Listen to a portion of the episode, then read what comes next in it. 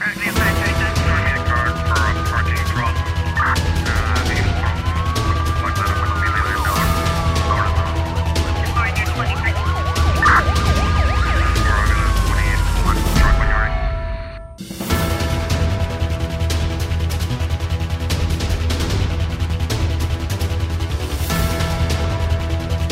A Polícia Nacional anuncia a apreensão de 400 munições de caça no recinto da Enapor na praia e a detenção de uma mulher com nacionalidade norte-americana. Em comunicado emitido na tarde desta terça-feira, a Força Policial avança que a apreensão foi feita pelo comando da secção fiscal da praia no dia 26, no recinto da Enapor, em Achada Gran Trás, durante o ato de uh, desconsolidação de um contentor proveniente dos Estados Unidos da América. Numa operação conjunta com a alfândega da praia, foram apreendidas 400 unidades de munições de caça que foram encontradas num volume que eh, fazia parte da carga de, de um contentor, uh, cuja dona é uma cidadã cabo-verdiana, natural da Ilha do Fogo, também portadora de passaporte americano e que reside habitualmente naquele país. Além da apreensão das munições, a APN avança que a mulher dona da carga foi detida em flagrante delito por importação ilegal de munições. A 21 de julho, a PN informou que apreendeu mais de 5 mil armas em um ano e meio só em Santiago Sul e destruiu mil já com processo transitado em julgado.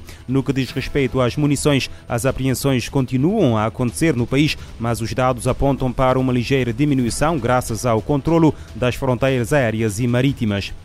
O Instituto Marítimo Portuário alerta para o agravamento do estado do tempo no arquipélago em geral nas próximas horas, com possibilidade de chuvas. A visibilidade também será temporariamente reduzida. O alerta consta de uma nota emitida na tarde de terça-feira pelo IMP. No mesmo documento, a Autoridade Marítima alerta para a possibilidade de ondulação marítima e ventos fortes. Neste sentido, o Instituto Marítimo Portuário informa a todos os armadores, proprietários, patrões e pescadores em geral eh, que, por razões de segurança, encontra-se interdita a saída para o mar das embarcações de pesca local, botes e pequenas embarcações de boca aberta a nível nacional.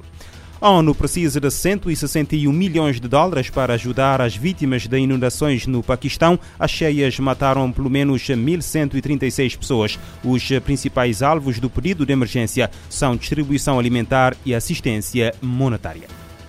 As Nações Unidas fazem um apelo internacional para fornecer auxílio de emergência e a vítimas das cheias no Paquistão. Nesta terça-feira, estima-se que serão necessários 161 milhões de dólares para financiar a entrega de alimentos essenciais e assistência em dinheiro a quase um milhão de pessoas. Os distritos mais afetados estão nas províncias de Balochistão, Sindh, Punjab e Khyber Pakhtunkhwa, segundo a ONU. Cerca de mil pessoas morreram e mais de 30 milhões foram deslocadas em inundações provocadas pelas monções desde junho. As fortes chuvas são acompanhadas por deslizamento em todo o território paquistanês. A crise humanitária pode ter afetado pelo menos 33 milhões de pessoas em todo o país, o que é considerado recorde. No terreno, agências das Nações Unidas e parceiros oferecem resposta de emergência no desastre que arrastou casas, rebanhos e safras. Um terço do país pode ficar submerso com a continuação das monções. O número de mortes poderá subir com as cheias nos rios que chegam a estradas e pontes. O contacto com comunidades nas regiões montanhosas foi cortado em áreas do norte. Da ONU News em Nova York, Eleutério Gavan. Mais de 33 milhões de pessoas foram afetadas pelas cheias e quase um milhão de casas foram destruídas ou severamente danificadas, assim como terrenos agrícolas vitais. Uma perigosa onda de calor teve início hoje no eh, sudoeste dos Estados Unidos, com temperaturas muito elevadas esperadas para o resto da semana. As temperaturas poderão chegar a 44 graus Celsius nos subúrbios de Los Angeles, eh, quando uma vaga de calor está a chegar a partes da Califórnia, e Arizona. O alerta foi feito pelos serviços meteorológicos dos Estados Unidos. A mesma fonte acrescenta que um período eh, prolongado de calor excessivo aumentará significativamente o risco de doenças relacionadas com o calor, especialmente para pessoas que trabalham ou uh, participam em atividades ao ar livre. Esta notícia surge quando grandes áreas do sudoeste do país foram recentemente atingidas por grandes temperaturas, ou neste caso por grandes tempestades e chuvas torrenciais. Os cientistas alertam há anos para o impacto do aquecimento global causado em particular pelo uso de combustíveis fósseis e pela emissão de gases de efeito estufa, que agora é evidente para milhões de pessoas. Em Espanha, a Guardia Civil eh, das Ilhas eh, Balneares apreendeu eh, em Ibiza o maior esconderijo da droga 2CB, conhecido como, conhecido como cocaína rosa ou droga da alta sociedade. Bastaram 13 quilos para se considerar a maior quantidade desta substância apreendida pelas autoridades em Espanha, quantidade que no mercado teria um valor superior a 2 milhões de euros. De acordo com o jornal El País, foram detidas 14 pessoas acusadas de fabricar e distribuir a substância cujo valor elevado, efeitos eh, psicotrópicos eh, e o facto de ser altamente viciante a tornam a droga dos eh, ricos. A última última vez que foi apreendida uma quantidade elevada desta droga foi em 2021, quando foram uh, apanhados 11 quilos na posse de um cidadão holandês alegadamente ligado à máfia uh, turca. Milhões de pessoas de ascendência africana ainda estão sujeitas ao racismo e à discriminação racial profundamente enraizada e sistémica. As palavras são do secretário-geral da ONU, António Guterres, que divulgou uma mensagem no âmbito do Dia Internacional para pessoas afrodescendentes que hoje se assinala. As Nações Unidas marcam neste 31 de agosto o Dia Internacional para Pessoas Afrodescendentes. O secretário-geral da ONU, Antônio Guterres, destaca que a data é um lembrete de que milhões de pessoas de ascendência africana ainda estão sujeitas ao racismo e à discriminação racial profundamente enraizada e sistêmica. Em mensagem sobre a celebração, o chefe das Nações Unidas destaca que este ano acontece o primeiro Fórum Permanente das Pessoas Afrodescendentes.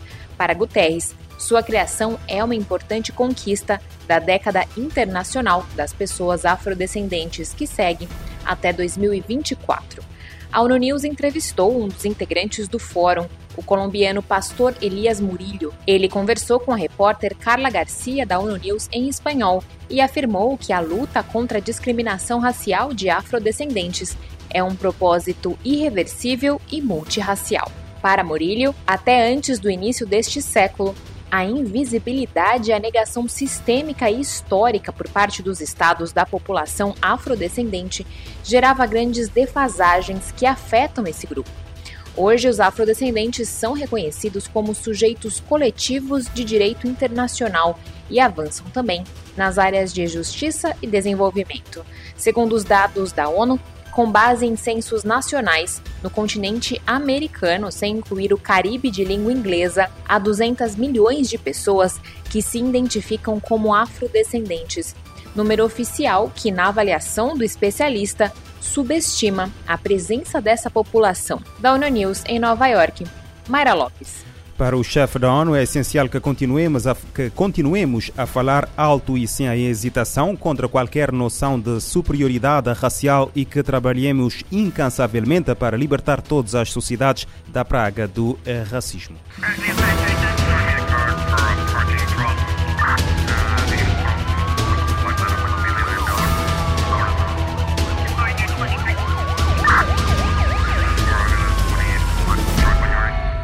Este programa está disponível em formato podcast no Spotify e em radiomorabeza.cv.